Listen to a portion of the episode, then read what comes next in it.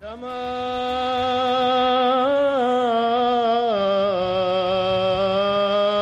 Herr sei mit euch und mit deinem Geiste.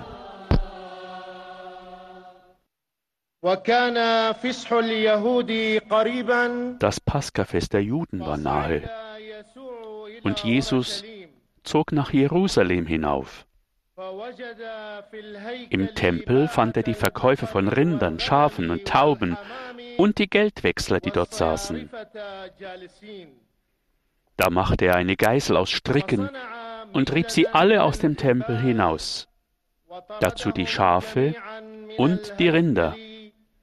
Das Geld der Wechsler schüttete er aus, und ihre Tische stieß er um zu den Taubenhändlern sagte er, Schafft das hier weg, macht das Haus meines Vaters nicht zu einer Markthalle. Seine Jünger erinnerten sich an das Wort der Schrift. Der Eifer für dein Haus verzehrt mich. Da stellten ihn die Juden zur Rede. Welches Zeichen lässt du uns sehen als Beweis, dass du dies tun darfst? Jesus antwortete ihnen, reißt diesen Tempel nieder, in drei Tagen werde ich ihn wieder aufrichten. Da sagten die Juden, 46 Jahre wurde an diesem Haus gebaut, und du willst ihn in drei Tagen wieder aufrichten? Er aber meinte den Tempel seines Leibes. Als er von den Toten auferstanden war, erinnerten sich seine Jünger, dass er dies gesagt hatte, und sie glaubten der Schrift und dem Wort, das Jesus gesprochen hatte. Während er zum Paskafest in Jerusalem war, kamen viele zum Glauben an seinen Namen, als sie die Zeichen sahen, die er tat. Jesus aber vertraute sich ihnen nicht an, denn er kannte sie alle und brauchte von keinem ein Zeugnis über den Menschen, denn er wusste, was im Menschen ist. Evangelium unseres Herrn Jesus Christus.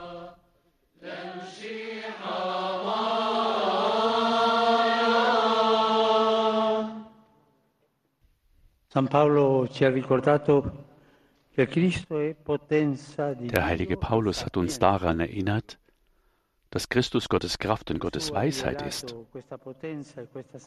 Jesus hat diese Kraft und diese Weisheit vor allem im Erbarmen und Vergeben geoffenbart. Er wollte dies nicht mit Kraft erweisen oder im Aufzwingen seiner Stimme von oben herab tun, auch nicht durch lange Reden oder Vorführungen unvergleichlicher Wissenschaft. Er tat es, indem er sein Leben am Kreuz hingab.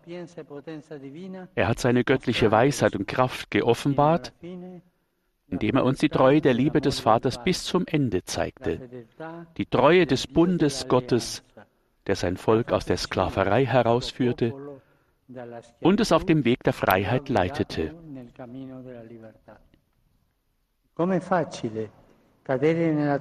Wie leicht fallen wir in eine Falle hinein, wenn wir denken, wir müssen den anderen beweisen, dass wir stark sind, dass wir weise sind. Wir tappen in die Falle, uns falsche Bilder von Gott zu machen, die uns Sicherheit geben. In Wirklichkeit ist das Gegenteil der Fall.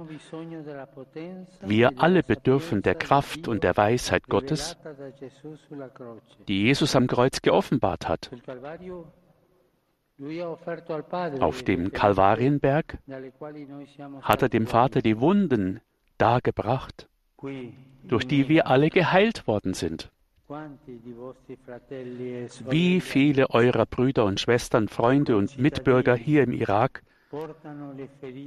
tragen die Wunden des Krieges und der Gewalt, sichtbare und unsichtbare Wunden. Die Versuchung besteht darin, auf diese und andere schmerzliche Tatsachen mit einer menschlichen Kraft, mit einer menschlichen Weisheit zu antworten. Jesus zeigt uns den Weg Gottes, den Weg, den er beschritten hat und auf den er uns gerufen hat, ihm zu folgen. Im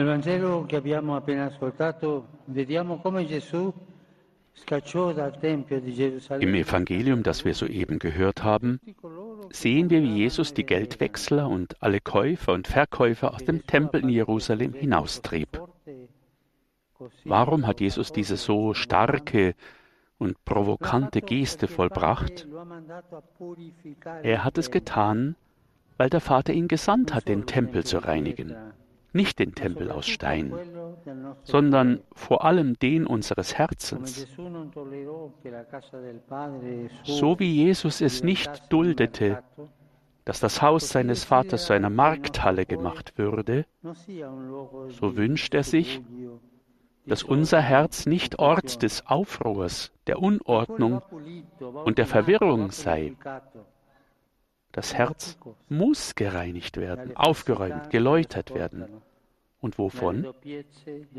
Von der Falschheit, die es beschmutzt, von der Doppelzüngigkeit der Heuchelei. Das gibt es bei uns allen.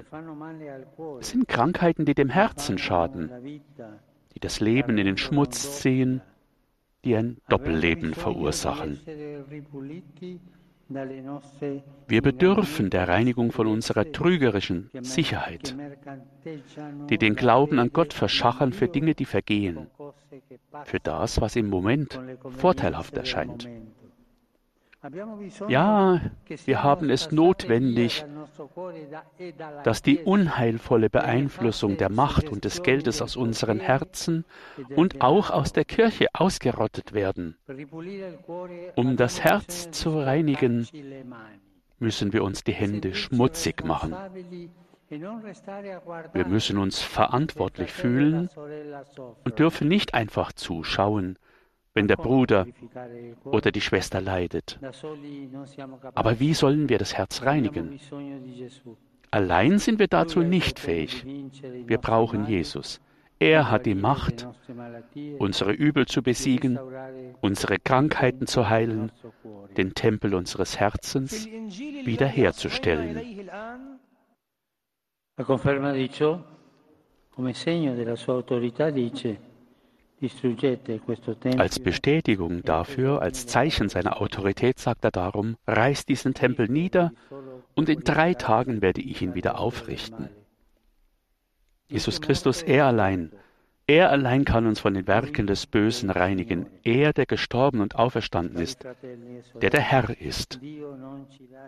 Liebe Brüder und Schwestern, Gott lässt uns nicht in unserer Sünde sterben. Auch wenn wir ihm oft den Rücken kehren, überlässt er uns nicht uns selbst. Er sucht uns, er geht uns nach, um uns zur Reue zu rufen und uns zu reinigen. So wahr ich lebe, spricht der Herr durch den Mund Ezechiels, ich habe kein Gefallen am Tod des Schuldigen, sondern daran, dass ein Schuldiger sich abkehrt von seinem Weg und am Leben bleibt. Der Herr will, dass wir gerettet werden und dass wir lebendiger Tempel seiner Liebe werden, in der Geschwisterlichkeit, im Dienen und in der Barmherzigkeit. Jesus reinigt uns nicht nur von unseren Sünden, sondern er lässt uns an seiner Kraft und Weisheit selbst teilhaben. Er befreit uns von einer Art und Weise, den Glauben, die Familie, die Gemeinschaft zu begreifen, die spaltet, die gegeneinander stellt, die ausschließt, damit wir eine Kirche und Gesellschaft aufbauen können, die offen sind für alle und sich um unsere bedürftigsten Brüder und Schwestern kümmern. Und zugleich stärkt er uns, damit wir der Versuchung widerstehen können, nach Rache zu suchen, die in eine endlose Vergeltungsspirale versinken lässt. Mit der Kraft des Heiligen Geistes sendet er uns aus, nicht um Proselytismus zu betreiben, sondern als seine missionarischen Jünger, als Männer und Frauen, die gerufen sind zu bezeugen, dass das Evangelium die Macht hat, das Leben zu verändern. Der Auferstandene macht uns zu Werkzeugen des Friedens Gottes und seiner Barmherzigkeit, zu geduldigen und mutigen Gestaltern einer neuen Gesellschaftsordnung. So geschieht es durch die Kraft Christi und seines Geistes, was der Apostel Paulus an die Korinther verkündet. Denn das Törichte an Gott ist weiser als die Menschen, und das Schwache an Gott ist stärker als die Menschen. Christliche Gemeinschaften aus bescheidenen und einfachen Menschen werden zu Zeichen des kommenden Reiches, des Reiches der Liebe, der Gerechtigkeit und des Friedens.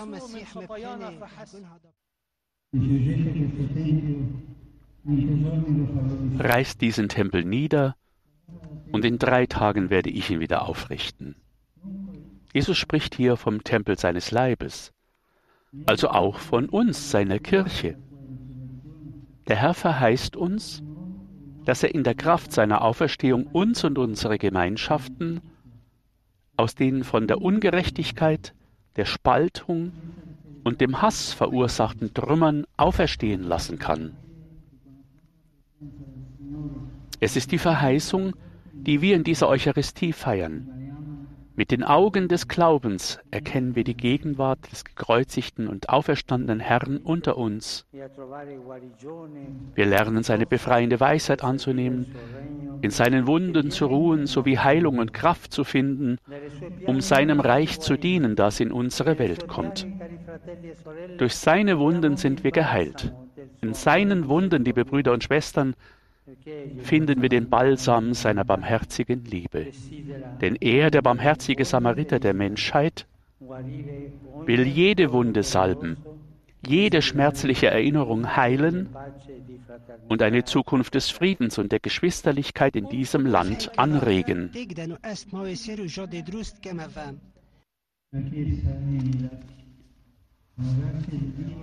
Die Kirche im Irak hat mit der Gnade Gottes viel getan und tut es auch weiterhin, um diese wunderbare Weisheit des Kreuzes zu verkünden, indem sie das Erbarmen und die Vergebung Christi verbreitet, besonders gegenüber den Bedürftigsten.